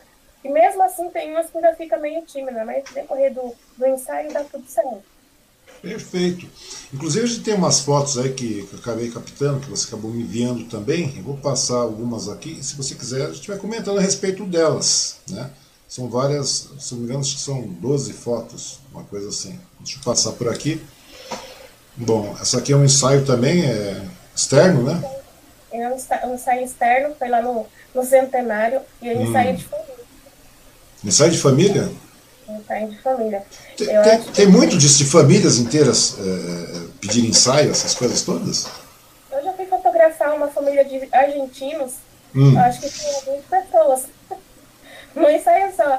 E eu fico aqui, fico aqui, e eu, nossa, como eu vi, eu tava perdida ali no meio, uhum. sabe? Mas foi um ensaio muito legal. Então, porque criança é uma coisa muito difícil de fotografar, né? Bebê é complicado, mas a criança é uma coisa muito complicada também, né? Porque criança não para. Você tem um, um ensaio fotográfico de familiar, digamos assim. Você tem dois, três garotos lá, duas, três crianças que, tá, que acabam ou seja, elas não obedecem, né? elas sempre vão nos limites das coisas.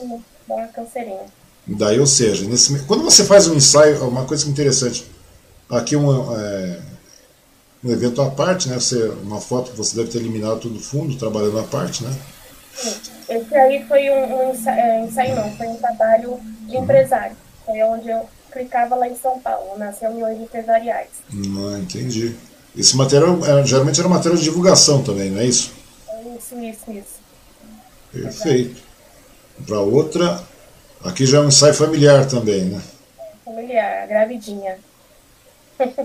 Ou seja, esse, uhum, esse é um dos exemplos que você falou, né, no caso. Toda, isso aí é uma foto gerada e depois teve toda a pós-produção em cima dela, não é isso?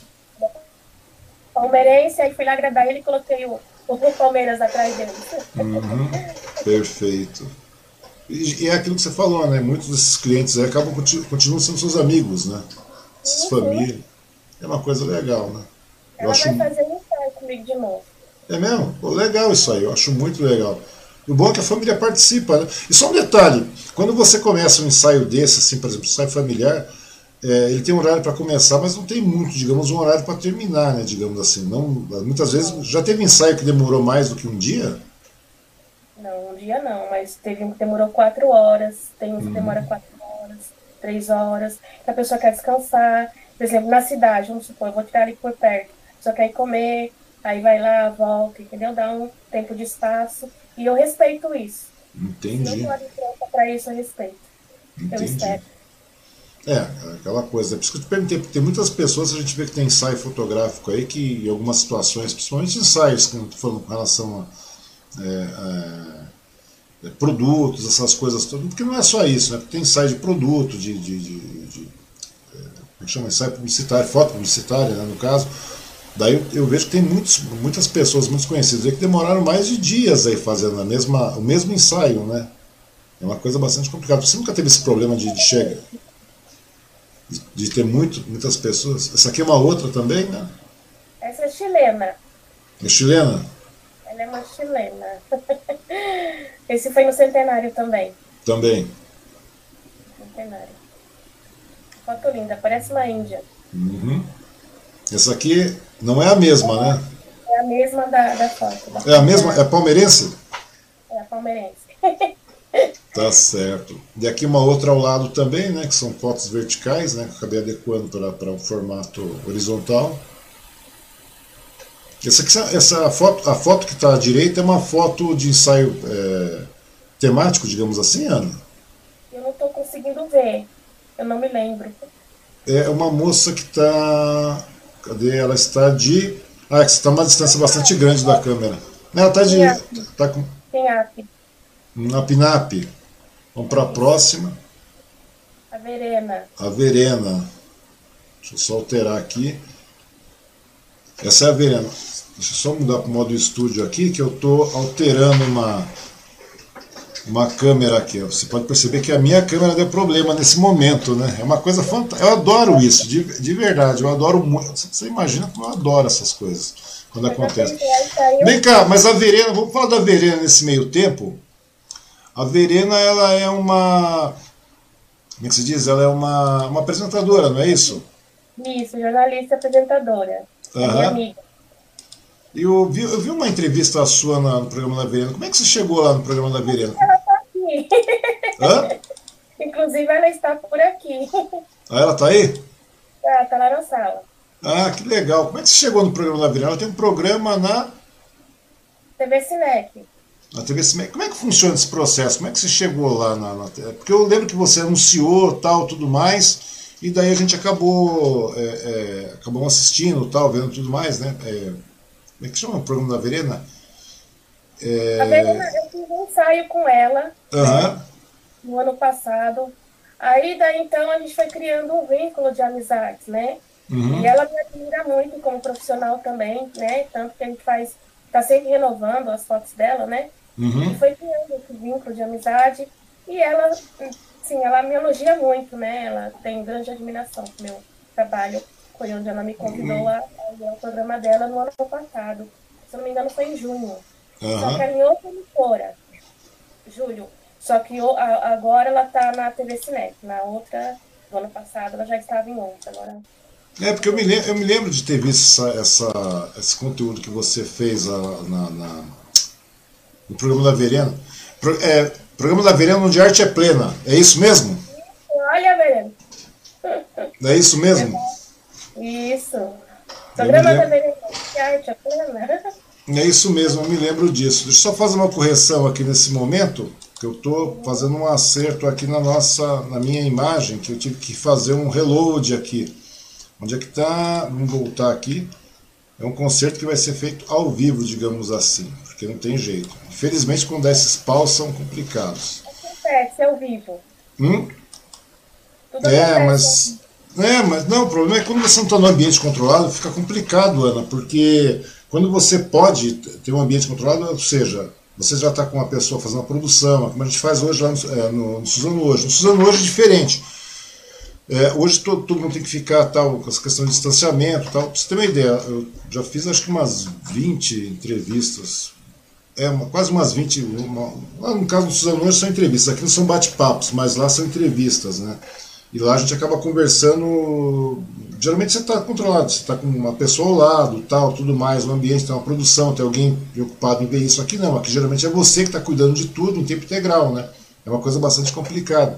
Tomara que resolva logo essa questão de pandemia, que a gente tenha um controle dessa pandemia, para que a gente possa voltar à normalidade. Porque o maior prazer do mundo é trazer as pessoas, né? Até o escritório que a gente tinha, a gente teve que parar, né? no meu caso, não Suzano hoje continua lá, mas no meu caso tive que parar. Porque a intenção era abrir a mesa, colocar você de um lado, eu do outro, coloca o microfone falando, a gente vai falando e alguém cortando nossas cenas, que é a melhor lógica, né? Mas legal, programa da Verena, onde a arte é plena, é verdade. Quem quiser assistir está disponível na internet também. Uma hora dessa conversar com a Verena também, ela parece uma pessoa bastante simpática. Ah, vai ser maravilhosa, ela é maravilhosa. Você não vai se arrepender, ela é um pouco. É minha musa, amo ela. Vamos conversar com a Verena uma hora dessas aí. Vamos para a próxima aqui. Aqui um outro ensaio que você fez, né? também é um. Tem um rapaz que hoje não mora mais no Brasil, se eu não me engano, na Inglaterra. Aham. Uhum. Então, nesse caso, era, era uma, é um ensaio pessoal também, isso aí, Ana? Isso, pessoal. E o outro? Essa é a Vanessa. Cliente, e? amiga. Uhum. Isso aí foi também, é, é, o background disso aí também é pós-produção? Sim, exato. Ou seja, você já a iluminação, é, isso aí no caso é a iluminação natural, e você realmente conseguiu adequar tudo isso dentro da, da do, na pós-produção também, não é isso mesmo? Uhum. Muito legal, de verdade mesmo. Para a próxima, a ela de novo, né? Isso, ela de novo. Também pós-produção, isso aí. Pós-produção, exato. Muito legal. Também. Esse casal vai uhum. casar e eu já vou fazer as fotos de casamento. Ah, eles não estavam casados aí nessa época? Aí foi um, pré-wind, né? Que a gente chamou isso aí antes do, do casamento.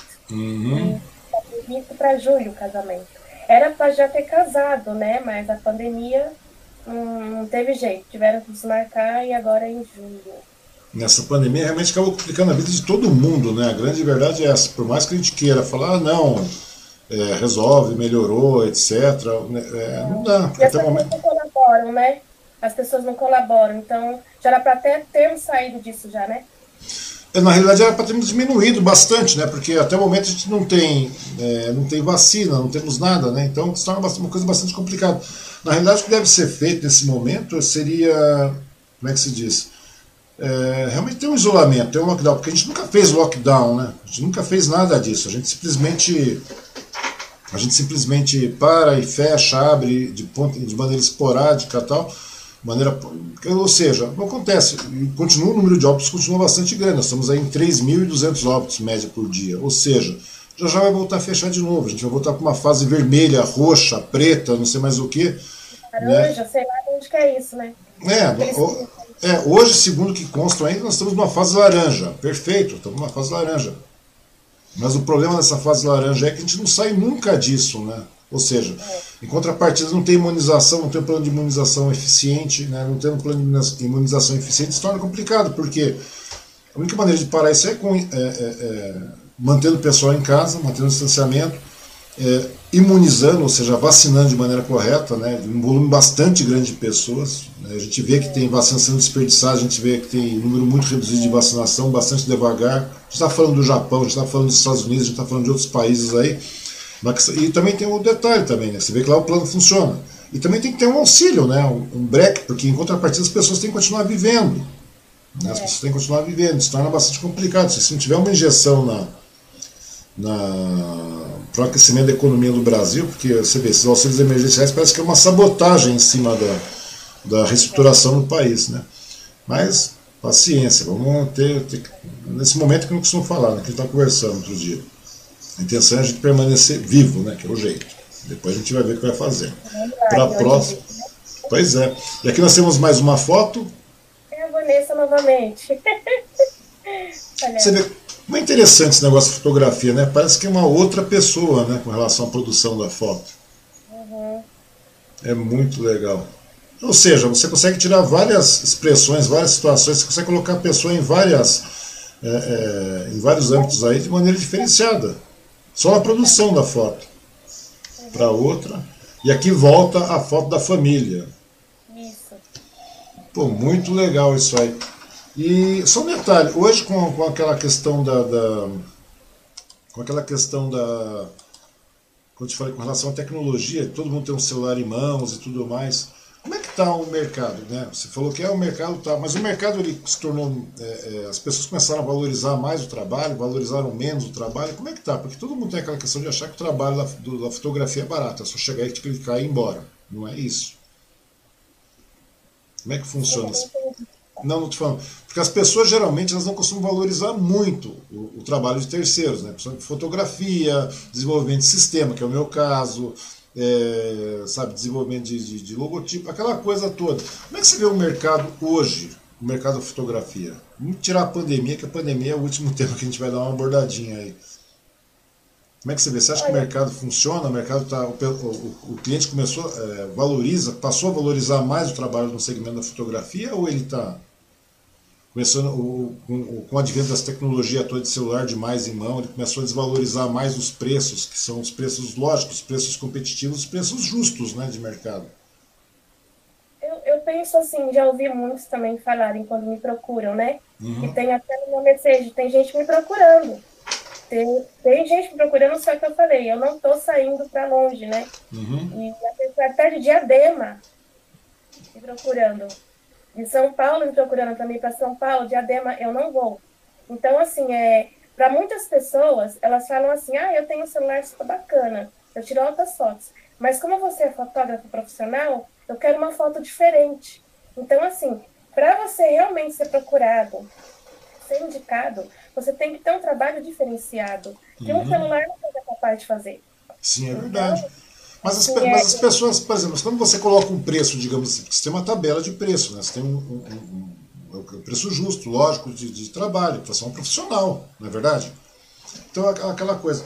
Quando muitos clientes se procuram, eles questionam a questão de preço, já teve muitas dessas, dessas questões, as pessoas questionarem, colocarem assim, ah, mas tanto para tirar uma foto, aquela coisa toda? Tem, né? Sempre tem aqueles que, ai, nossa, eu tenho sei quem que faz mais barato.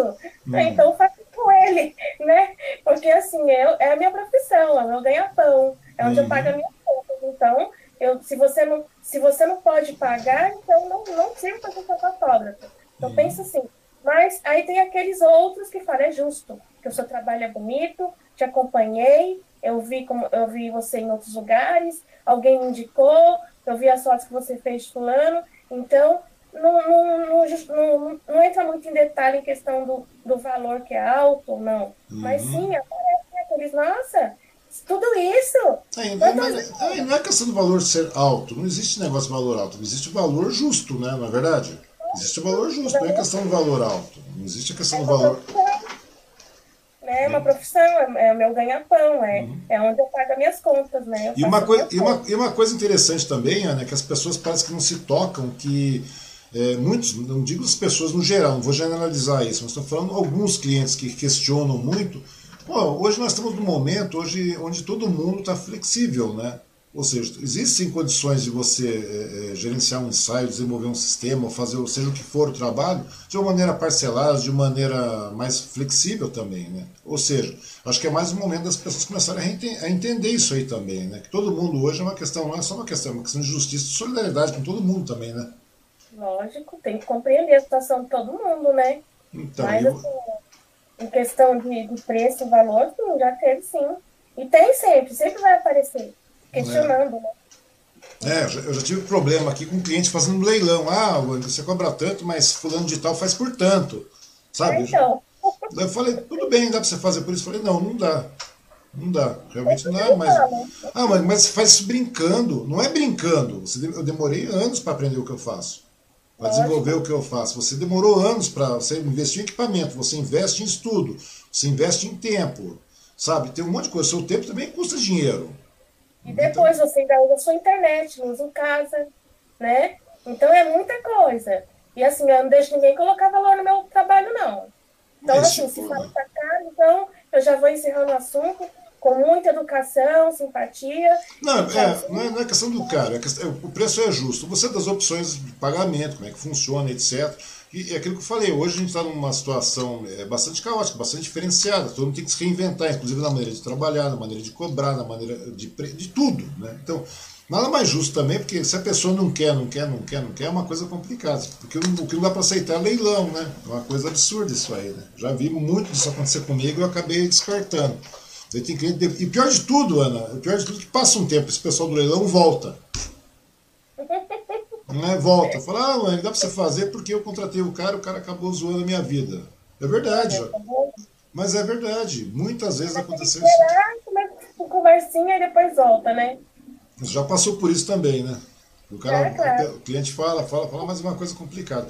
Ô, Ana, só para a gente encerrar, só para ter uma, uma noção aqui, como é que está esse período de pandemia para você? Porque a gente já está um ano e lá com essa pandemia, restrição, esse negócio, nunca tivemos lockdown mesmo, porque você falou, se a gente tivesse parado realmente há um mês, parado um mês, com vacinação, com tudo mais com auxílio, como, como é devido, com um auxílio decente, lógico, racional, nós teríamos uma outra situação. A gente vê os Estados Unidos está mudando hoje, você vê Israel mudando, você vê vários outros países aí em situação de, de, de, de funcionamento. O Japão é um deles também, que apesar das medidas restritivas, né, teve a festa cerejeira tempos atrás, aí, a, é, como é que chama? É, o florescimento das cerejeiras, tem um evento com relação à cerejeira, todo mundo vai para a rua, todo mundo foi, todo mundo assistiu de maneira lógica, racional.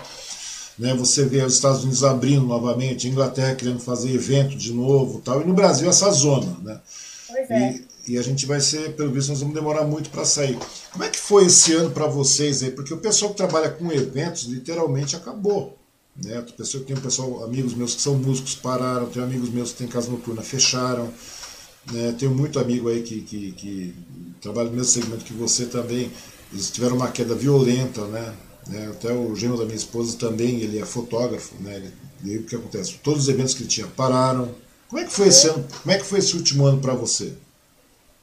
Ah, não foi fácil, parou mesmo tudo, sabe? Mas assim, as pessoas continuaram agendando para uhum. quando for voltar ao normal, eu já tenho uma agenda já. Quando voltar ao normal, aos pouquinhos, né?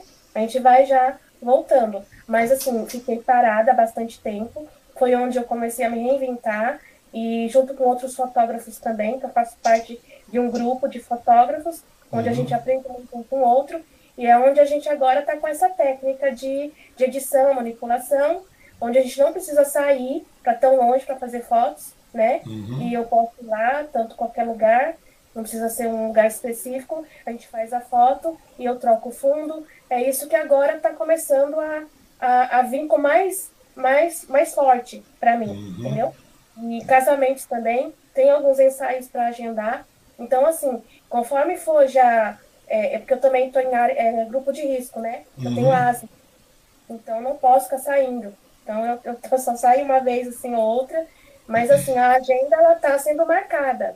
Ela está sendo marcada, assim, que já deu uma aliviada e eu me senti segura para sair. A gente já faz a data. Porque pessoas uhum. tem. Tem pessoas. Tem dois casamentos já agendados certinho, né? E vai vir mais.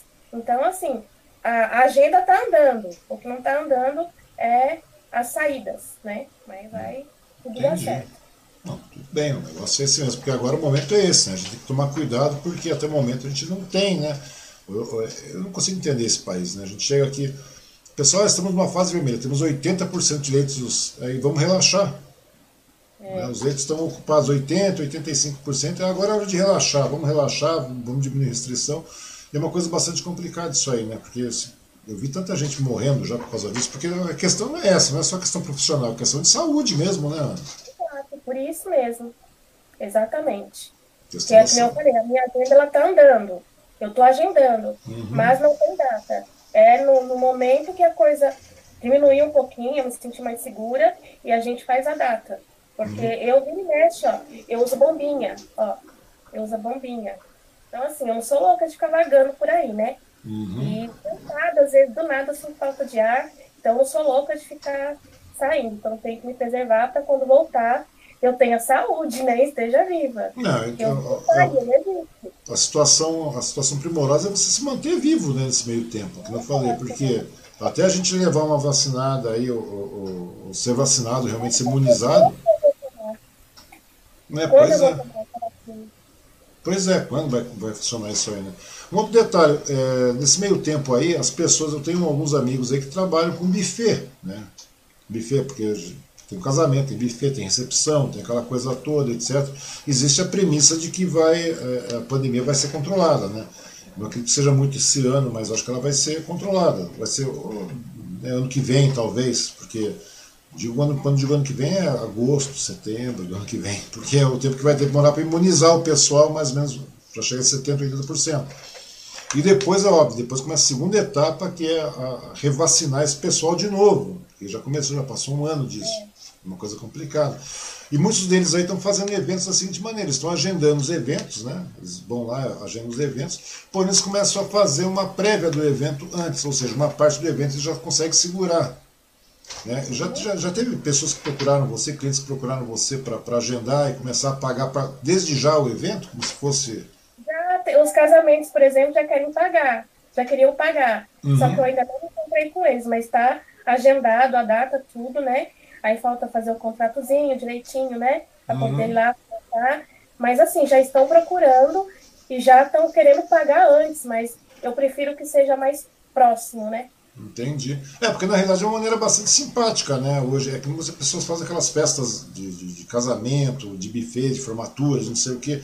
E o ensaio fotográfico também acho que é uma das tendências agora, né? Porque geralmente as pessoas quando vão fazer algum evento, alguma, alguma festividade, alguma coisa, algum ensaio, geralmente o pagamento é feito em, em, poucas parcelas, etc., ou de maneira à vista. Geralmente é isso, né? De uma maneira bastante curta. E agora, com esse período de pandemia, uma parte da reinvenção também é essa proposta, né? Das pessoas já começar a fazer o pagamento e ter um ensaio fotográfico já. Quando chega lá, já tá, é praticamente uma, comprar uma casa na planta, né? Exato, é, é assim que está acontecendo. Né? É assim. Pô, legal isso aí, né? E agora vamos ver né, o que acontece. Tomara que o negócio se acerte aí. Bom, Dani Amada, de verdade, meu muito obrigado. Parece que a gente falou que ia conversar uma hora, já foi para uma hora e quarenta. Se deixar, o negócio vai mais ainda. O negócio estica. verdade, uma hora dessas aí. Parece que não, mas bate-papo vai longe, é diferente de uma entrevista. Entrevista você vai lá, é, ô Ana, que legal, você gosta de batom vermelho ou laranja? Ah, gosto de vermelho, vermelho claro, vermelho escuro, e assim vai indo. Daí para a conversa vai para uma outra, uma outra pergunta, né? Não funciona dessa maneira. É, pois é, assim que funciona. E o, o sistema é diferente, né? E quando bate-papo, bate-papo vai longe. Você fica falando de qualquer assunto, né? Você tem um limite para falar, é meia hora, beleza, acabou. É meia hora o tempo de começo e término. Bate-papo não, bate-papo vai, o negócio vai longe. Mas é de verdade mesmo, muito obrigado para você, muito obrigado para as pessoas que assistiram, para as pessoas que vão assistir ainda aí. Manda um abraço pro Kaique aí, né? Que uma hora vamos conversar, que o rapaz está empenhado em ser presidente da República, né? Ele quer começar humilde, vai começar vereador aí. É verdade, sabia que é uma, uma, uma grande tacada do garoto chegar. E eu acho que oxigena a política, de verdade. Eu acho que começa a oxigenar a política, a pessoa e a política mogena precisa disso, né? A gente está passando por um momento de mudança, tanto em Suzano, Mogi, Poá, Ferraz, toda a região leste aqui. E você pode ver que tem vereadores jovens entrando aí. Eu acho que ele, e eu acompanho ele pelas redes sociais, eu vejo que ele tem um pique bastante diferenciado, ele tem um, um olhar diferenciado com relação às coisas. Gente, a Oi? médica, quando a médica, né, lá no Japão, a Suzuki-san, ela falou assim, na minha barriga ainda, ela falou, ele vai ser muito inteligente. Pois é. Exatamente, ele é muito inteligente. Pois é, eu acompanho de vez em quando o conteúdo que ele, que ele posta com relação à questão política, uma visão visionária diferenciada. Eu acho que vale a pena sim começar a investir, entendeu? Começa a trabalhar agora porque o eleitorado também está mudando, o eleitorado quer coisa nova, o eleitorado quer uma mudança, querem mudanças, mudanças reais e práticas. Né? Isso aí a gente não consegue com o pessoal antigo na política, esquece. Tudo que a gente tiver que fazer de mudança de verdade vai acontecer através da política. Né? E eu acho que, esses dias atrás, eu conversei com uma vereadora em Mogi, ela tem o quê? 21 anos, se não me engano. Né? Eleita. Aqui em Suzano também, uma garotada jovem. Então, quer dizer, o negócio é mais ou menos esse mesmo: sair. E, inclusive, é, é você tirar aquele pessoal que está mais antigo na, na, política. Tem pessoal que tem, ah, tá aí, vereadora, sei lá, cinco, seis gestões aí. É uma, tô falando sério. Você pegou, não vou citar o nome de ninguém aí, mas tem gente que que está aí, né, só sai daí quando morrer.